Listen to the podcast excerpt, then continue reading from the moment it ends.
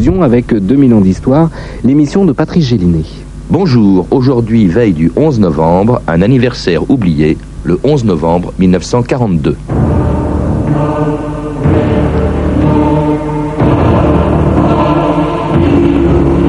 Die deutsche Wehrmacht kommt nicht als Feind des französischen Volkes. Sie hat nur das eine Ziel, jeden amerikanisch-englischen Landungsversuch zurückzuschlagen.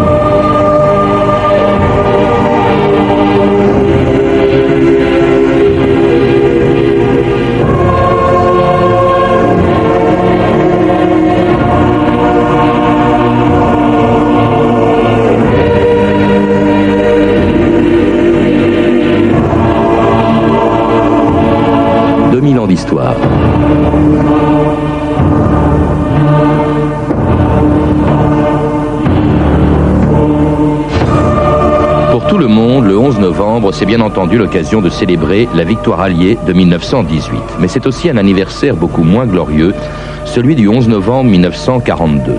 Ce jour-là, il y aura demain 58 ans, l'armée allemande mettait un terme à l'existence de cette soi-disant zone libre sur laquelle, comme en résidence surveillée, Pétain exerçait un semblant de souveraineté. À 7 heures du matin, sous prétexte que les débarquements en Afrique du Nord, trois jours plus tôt, risquaient de permettre une opération sur les côtes sud de la France, les divisions blindées du maréchal von Rundstedt franchissaient sans difficulté les 1200 km de la ligne de démarcation. In den Morgenstunden des 11. November an der deutsch-französischen Le 11 Demarkationslinie. novembre, sur la ligne de démarcation. Il est 7 heures. Sur ordre du Führer, nos unités mobiles traversent la France non occupée vers la Méditerranée pour riposter à l'agression anglo-américaine contre l'Afrique du Nord française et empêcher un débarquement. Und kommt der geplanten Feindlandung an der südfranzösischen Küste zuvor. Eddie Florentin, bonjour. Bonjour. Vous venez de publier chez Perrin un livre sur ce que l'on vient d'entendre dans cette archive allemande, l'invasion il y a 58 ans, donc de la zone non occupée, le passage d'une ligne de démarcation que la plupart des Français d'aujourd'hui ne connaissent pas, bien entendu, ils sont nés après. Et j'aimerais qu'avant qu'on évoque le jour où elle disparaît, justement, le 11 novembre 42, vous nous rappeliez pourquoi, comment, dans quelles circonstances est née la ligne de démarcation. En juin 40, avec euh, 100 000 tués, 200 000 blessés, 2 millions de prisonniers et 7 millions de civils sur les routes, la France accablée, prostrée, déliquescente, ne peut plus que accepter un armistice qui aurait peut-être dû se limiter à un cessez-le-feu. Il y a une différence. c'est une thèse. hein. Il y a des gens qui entre- considèrent qu'il n'aurait pas dû être signé cet Ah oui, armistice. la vérité est que euh, tout le monde, quel que soit le bord politique, est partisan d'un cessez-le-feu. Un Mhm. cessez-le-feu, c'est un accord entre généralissimes. Mais que tout le monde n'est pas partisan d'un armistice. Un Voilà. armistice engage les gouvernements. Deux exemples spectaculaires. En Hollande, c'est un cessez-le-feu. La reine Wilhelmine peut partir avec son gouvernement à Londres. En Belgique, c'est aussi un cessez-le-feu. Et le gouvernement Pierlot peut partir avec son gouvernement à Londres. Donc, euh, euh, les Belgique et Hollande ne sont pas engagés par un armistice, mais nous, nous sommes engagés par un armistice. Alors, il est signé le, le 22... Le 25 juin enfin, 40. il, il est en- entré en application le 25 juin 40, euh, et il prévoit, entre autres, l'existence d'une ligne de démarcation de 1200 km de long, Oui.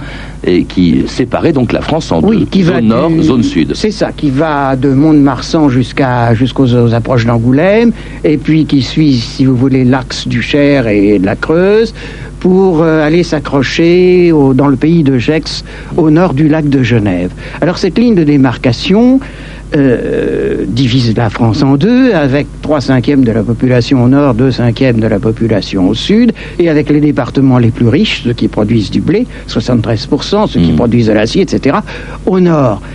Et euh, cette ligne de démarcation, elle aurait déjà pu être franchie en juin 40. N'oublions pas que l'armistice a été signé alors que la Wehrmacht était à Tournon. À Tournon. euh, dans- Mais, mais pourquoi, pourquoi Eddie Florentin, justement, cette apparente concession de Hitler Pourquoi laisse-t-il une partie de la France non occupée? On a dit euh, zone libre, c'était un bien grand mot. Mais pourquoi est-ce qu'il a laissé un gouvernement à Vichy installé dans euh, les deux cinquièmes de la France dans le sud? Absolument, c'est pas un geste de magnanimité, c'est pas un cadeau, c'est un calcul politique et un calcul politique très intelligemment pensé, car laisser une zone libre, c'est s'assurer que la flotte ne partira pas Mm. euh, rejoindre la Royal Navy, c'est confier la flotte à un gouvernement euh, proche, dont euh, Hitler peut surveiller tous les éléments et c'est laisser aux Français une apparence de liberté qui permettra à Hitler de penser sérieusement à ces deux grands plans. D'abord l'invasion de l'Angleterre, prévue pour octobre 40, et ensuite Barbarossa, prévue pour juin 41. Alors Edith Florentin, laisser un gouvernement, effectivement celui de Vichy, euh, dans une zone non occupée, avec une apparence de souveraineté, cela dit, il s'en méfie parce que dès le mois de décembre 40, c'est-à-dire un mois à peine après euh, l'armistice, eh bien, il prépare malgré tout, au cas où, un plan euh, justement visant à envahir la zone non occupée. Et le plan Attila, rédigé dès décembre 40, sera exactement celui qui sera appliqué le 11 novembre 42. Alors pourquoi déjà cette pensée? Parce que les trois quarts de la Méditerranée sont en fait, compte tenu de l'alliance de l'Italie aux mains de l'Axe, et puis qu'il reste plus qu'un petit bout de côte euh, allant de Menton à Portbou, euh, qui n'est pas encore occupé par la Wehrmacht. Alors on ne sait jamais euh, Hitler convoque son chef d'état-major, ses officiers, et leur dit Préparez-moi donc euh, l'invasion de cette zone mhm. non occupée. Car, comme vous venez de le dire, le mot zone libre n'est apparu paradoxalement qu'après le 11 novembre 1942. Pour l'instant, on appelle ça la zone nono. La zone non Justement, effectivement, en novembre 1942, ce plan conçu en décembre 40, eh bien ce plan va entrer en application à cause d'un événement que les Français apprennent le 8 novembre 1942.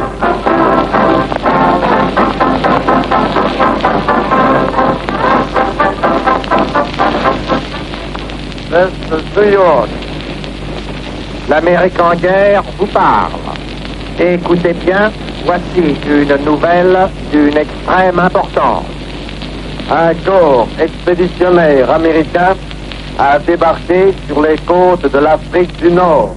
Alors c'était donc le débarquement, l'annonce du débarquement en Afrique du Nord le 8 novembre 42, euh, dont on a dit que c'était un tournant de la guerre. En tout cas, c'est ce qui va justifier par Hitler trois jours plus tard l'invasion de la zone non occupée, euh, sous prétexte qu'il y avait un risque. Est-ce que c'est vrai qu'il y avait un risque à partir de ce débarquement en Afrique du Nord de voir les Alliés, les Anglo-Américains, débarquer en Corse et même sur les côtes sud de la France? Plutôt que le mot risque, j'emploierais le mot supposition, éventualité. Cette éventualité d'un débarquement dans le sud de la France elle est pensée de tous côtés. Elle est pensée du côté allemand, elle est pensée du côté Vichy, et elle est également pensée du côté Alger, du mm. côté Alger-Vichy.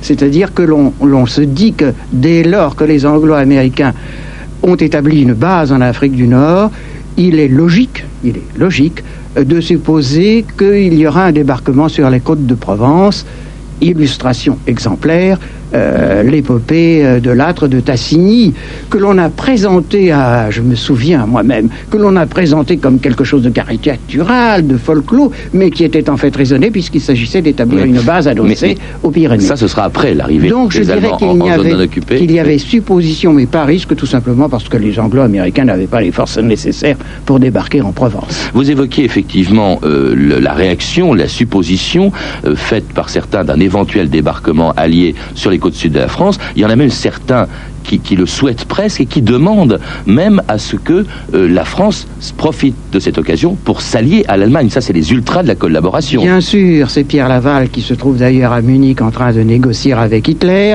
Et ce sont les ultras, c'est-à-dire Marion, Bonnard, Catala, euh, Platon, euh, mmh. le, le forcené de la collaboration qui, euh, qui se frottent les mains, hein, disons les choses telles qu'elles sont, qui se frottent les mains en se disant ça y est, notre vieille politique euh, d'alliance militaire euh, germano-française va enfin pouvoir trouver réalisation.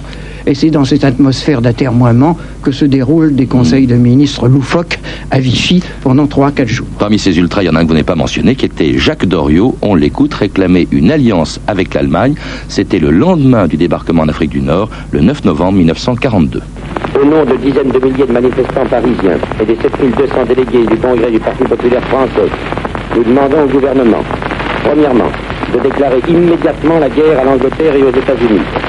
Deuxièmement, de proposer la conclusion d'un pacte impérial pour la défense et la reconquête de l'Afrique à toutes les puissances européennes intéressées. Troisièmement, d'adhérer au pacte anticominterne. Quatrièmement, de laisser se constituer un corps de volontaires pour répondre à la trahison de certains éléments militaires. J'ai vendu mon âme au diable, mon pouvoir est formidable. Sans effort, je fais un vœu et j'ai tout ce que je veux. Je n'ai pas pu pourtant garder pour moi le cœur du gars que j'aime tant. Une autre a pris tout mon bonheur.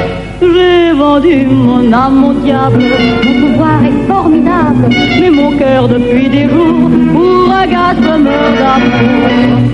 Un jour passant dans la campagne, vers moi pensif, il est arrivé, les yeux à faire battre les montagnes, des épaules qui vous font rêver.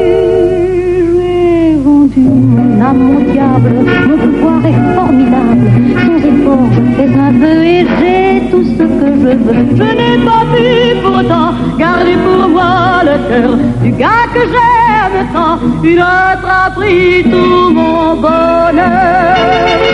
J'ai vendu mon âme au diable. Mon pouvoir est formidable, mais le diable est sans secours.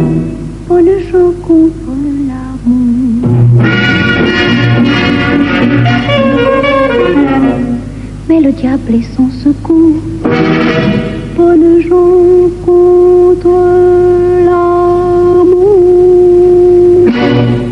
Vous écoutez France Inter, 2000 ans d'histoire, aujourd'hui le 11 novembre 1942. Et vous venez d'entendre Léo Marjane chantant J'ai vendu mon âme au diable, une chanson de l'époque, de cette époque donc, où le débarquement en Afrique du Nord avait poussé Hitler à prendre une décision capitale, envahir la zone non occupée, une décision dont il fait part le 11 novembre 42 par une lettre de Hitler à Pétain, lettre qui sera lue à la radio de Vichy.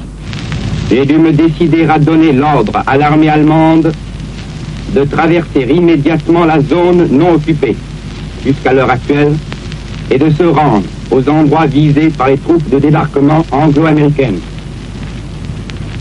L'armée allemande ne vient donc pas en ennemi du peuple français ni en ennemi de ses soldats. Elle a nullement l'intention de gouverner dans ces territoires.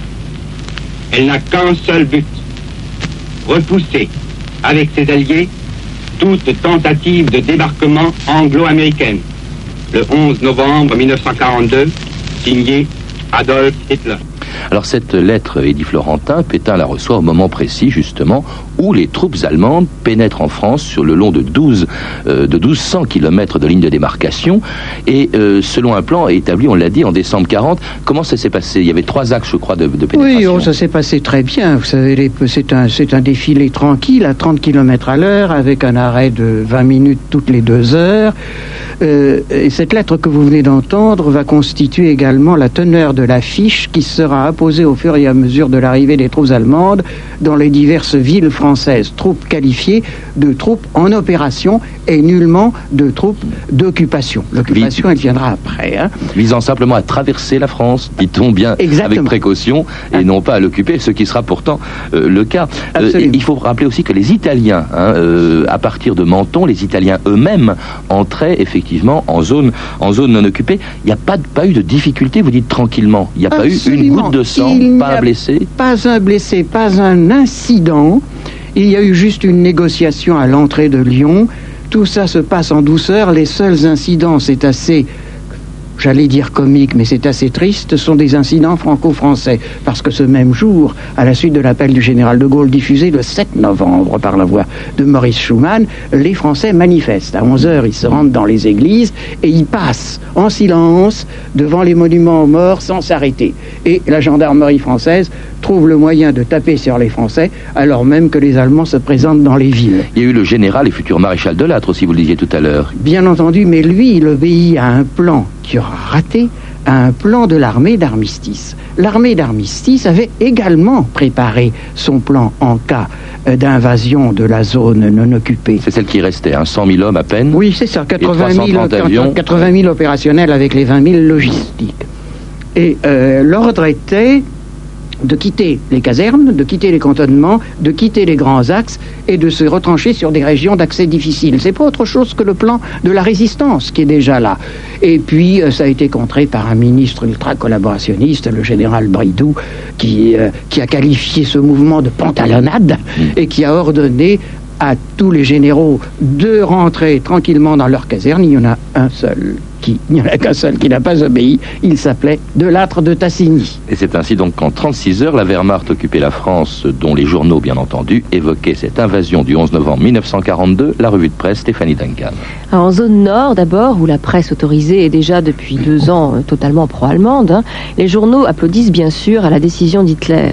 Voilà par exemple la une du journal Le Matin le 12 novembre 1942 les troupes allemandes traversent la zone non occupée pour défendre les côtes méditerranéennes contre les débarquements imminents des anglo-américains. Et la lecture de l'éditorial est édifiante. Cette date du 11 novembre, écrit le matin, pourrait bien être doublement historique. Et un jour, peut-être, célébrera-t-on celle d'hier comme un grand anniversaire. Et cet éditorial rend hommage. Eh oui, et rend hommage aussi l'éditorial à, la lettre adressée, cette fameuse lettre adressée par Hitler à Pétain. Une lettre, je cite, parfaite de ton et où pas un mot ne peut froisser le français le plus susceptible. Pour le matin, Hitler, en décidant de traverser donc la zone non occupée, défend la cause de la France liée à celle de l'Europe et, ajoute même le matin, désormais, Français et Allemands pourront sceller une entente qui n'était encore qu'à l'état d'ébauche. C'est la position des ultras dont on parlait tout à l'heure et même tonalité dans l'œuvre, le journal de Marcel Déat, qui invite ce qui reste de l'armée française à rejoindre l'armée d'Hitler. Aujourd'hui, écrit Déat, la coopération active des Français est requise pour la défense européenne. en zone sud, maintenant, l'invasion par les troupes allemandes est très diversement ressentie. Dans la grande majorité des journaux, il faut reconnaître, c'est encore la passivité qui prévaut. Les troupes allemandes traversent la zone libre, ces zones libres, pour aller prendre des positions de défense sur la côte méditerranéenne. Ça, c'est le titre, de, par exemple, l'action française. Mais quelques quotidiens de la zone sud tout de même, des quotidiens qui jusqu'à présent s'étaient montrés assez timides, eh bien aujourd'hui ils franchissent le pas. Pour eux, l'invasion allemande est la goutte d'eau qui fait déborder le vase. Le Figaro, par exemple, ne paraît plus déjà depuis le 10 novembre. Il a refusé, comme la censure lui demandait, de flétrir le débarquement anglo-américain. Le 13 novembre, donc ce jour-là, pratiquement c'est au tour du progrès de Lyon de se saborder. Et le journal Le Temps, lui, va tenir encore quelques semaines, mais déjà au lendemain de l'invasion allemande, on peut y lire une nette réprobation exprimée bien sûr à mots couverts. L'anniversaire du 11 novembre, écrit le temps, revient au moment où se produisent des événements graves pour l'avenir de notre pays. La guerre s'est élargie, elle est devenue planétaire. Les oasis de paix disparaissent l'un après l'autre. Nous vivons des heures sombres, mais si nous restons fidèles à l'honneur français à l'unité française, nous pourrons voir poindre les premières lueurs de plus belles aurores. Pensons à l'avenir. Hein. C'est assez sibyllin, mais pendant ce temps-là, la presse clandestine invite clairement au combat. Le 14 novembre 42, par exemple, le journal Résistance l'affirme, la guerre de libération est commencée. On, sent qu'il y a un basculement dans, l'opinion en France, Edith Florentin. D'une part, la radicalisation, bien sûr, de la collaboration avec DA qui approuve cette invasion de la zone sud. Et puis alors, en revanche, une résistance, ne serait-ce même que par la disparition de certains journaux, qui se manifeste de plus en plus. Absolument, c'est le début de ce que j'appellerais... Euh, euh, l'évaporation de la crédibilité du maréchal Pétain et de Vichy. Les ministres commencent à démissionner, à commencer par, par. Il y a trois démissions de ministres dans les jours qui suivent. C'est euh, les démissions de hauts fonctionnaires en pagaille. Euh, le plus connu est, Couve de Murville. Ce sont des, démissions dans les ambassades étrangères, particulièrement à Madrid, chez François Pietri. Euh, euh, c'est une espèce, comment dirais-je, de, distanciation euh, vis-à-vis de la presse ou de l'express pétainiste et de distanciation vis-à-vis du gouvernement de Vichy. Et puis on est peut-être plus sensible aux appels que lance de Londres le général de Gaulle. Vous avez évoqué celui du 7 novembre, mais il y en a un autre. Le général de Gaulle, effectivement, reparle le 11 novembre euh, aux Français, tandis que Pétain, quelques jours plus tard, dit très exactement le contraire de ce que dit De Gaulle. Écoutons ces deux discours radicalement différents. D'abord De Gaulle, le 11 novembre 1942, réitérant son appel du 18 juin 40. Aujourd'hui, 11 novembre 1942, à la veille de la victoire et au moment où Hitler va occuper tout le territoire, je répète mon appel. Français et Françaises de France, si vous le pouvez, profitez des quelques heures dont vous disposez encore pour venir vous joindre à ceux qui luttent pour la France, aux côtés des Alliés.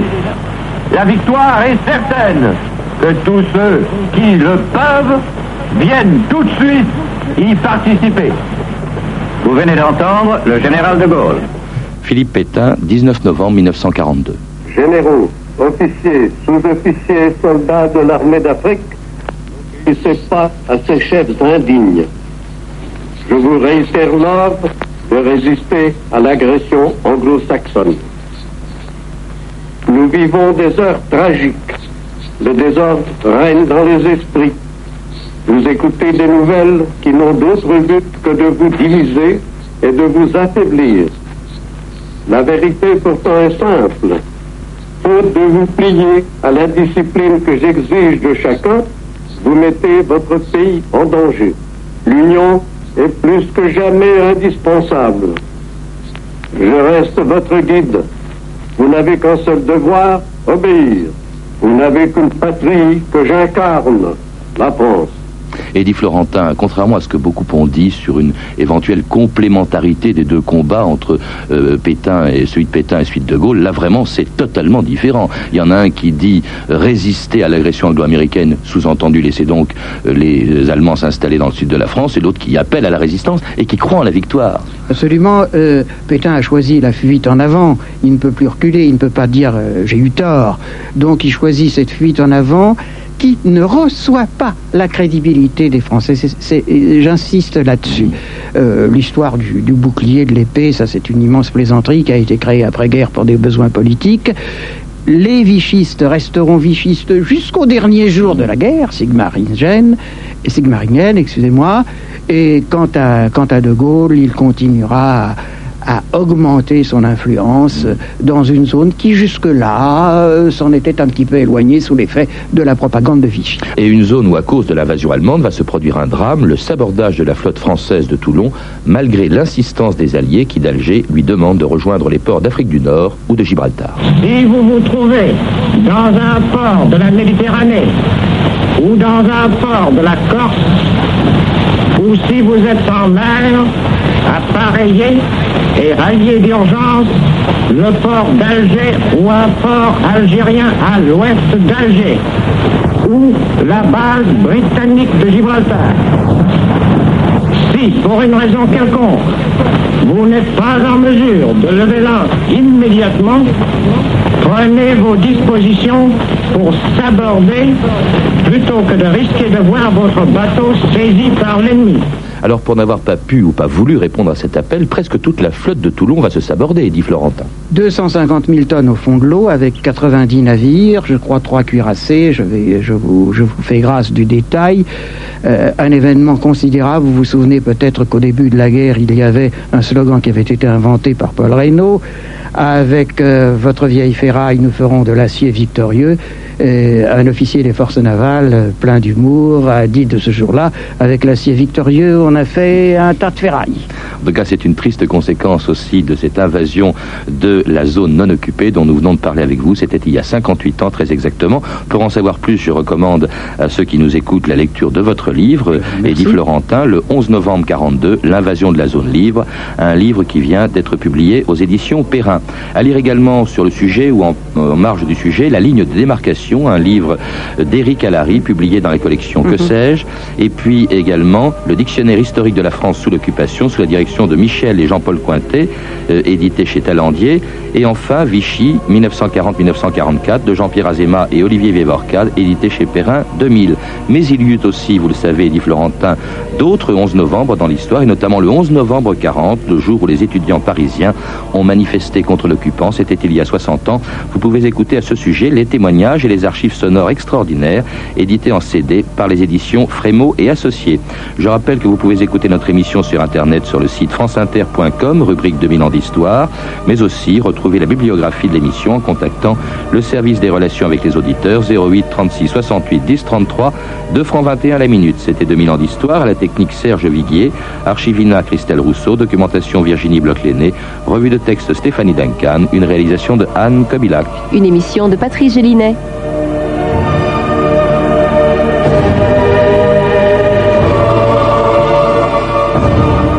Merci Patrice Gélinet, rendez-vous lundi à partir de 14h pour un nouveau numéro de 2000 ans d'histoire. Préparez vos stylos, je vous donne le sujet de lundi prochain. Il sera question de la conquête du Mont Blanc.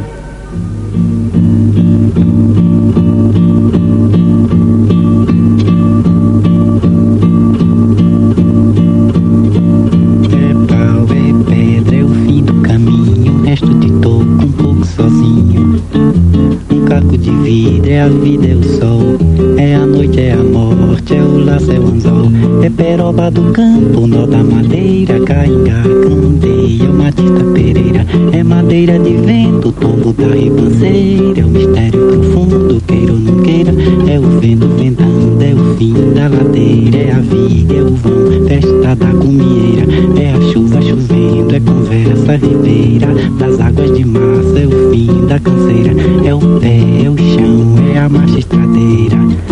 Passarinho na mão, pedra de atiradeira. É uma ave no céu, uma ave no chão. Um regato, uma fonte, um pedaço de pão. É o fundo do poço, é o fim do caminho. No rosto desgosto é um pouco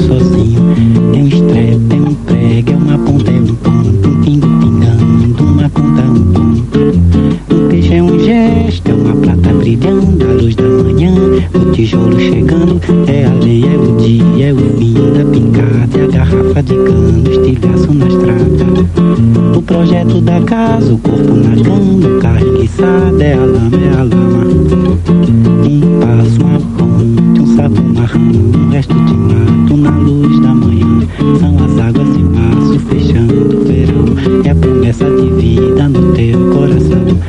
Uma cobra, um pau, é João, é José. Um espinho na mão, um corte no pé.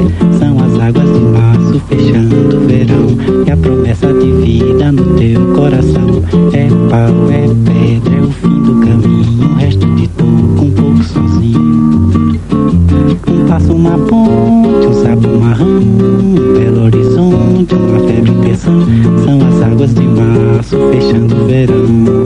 那你你。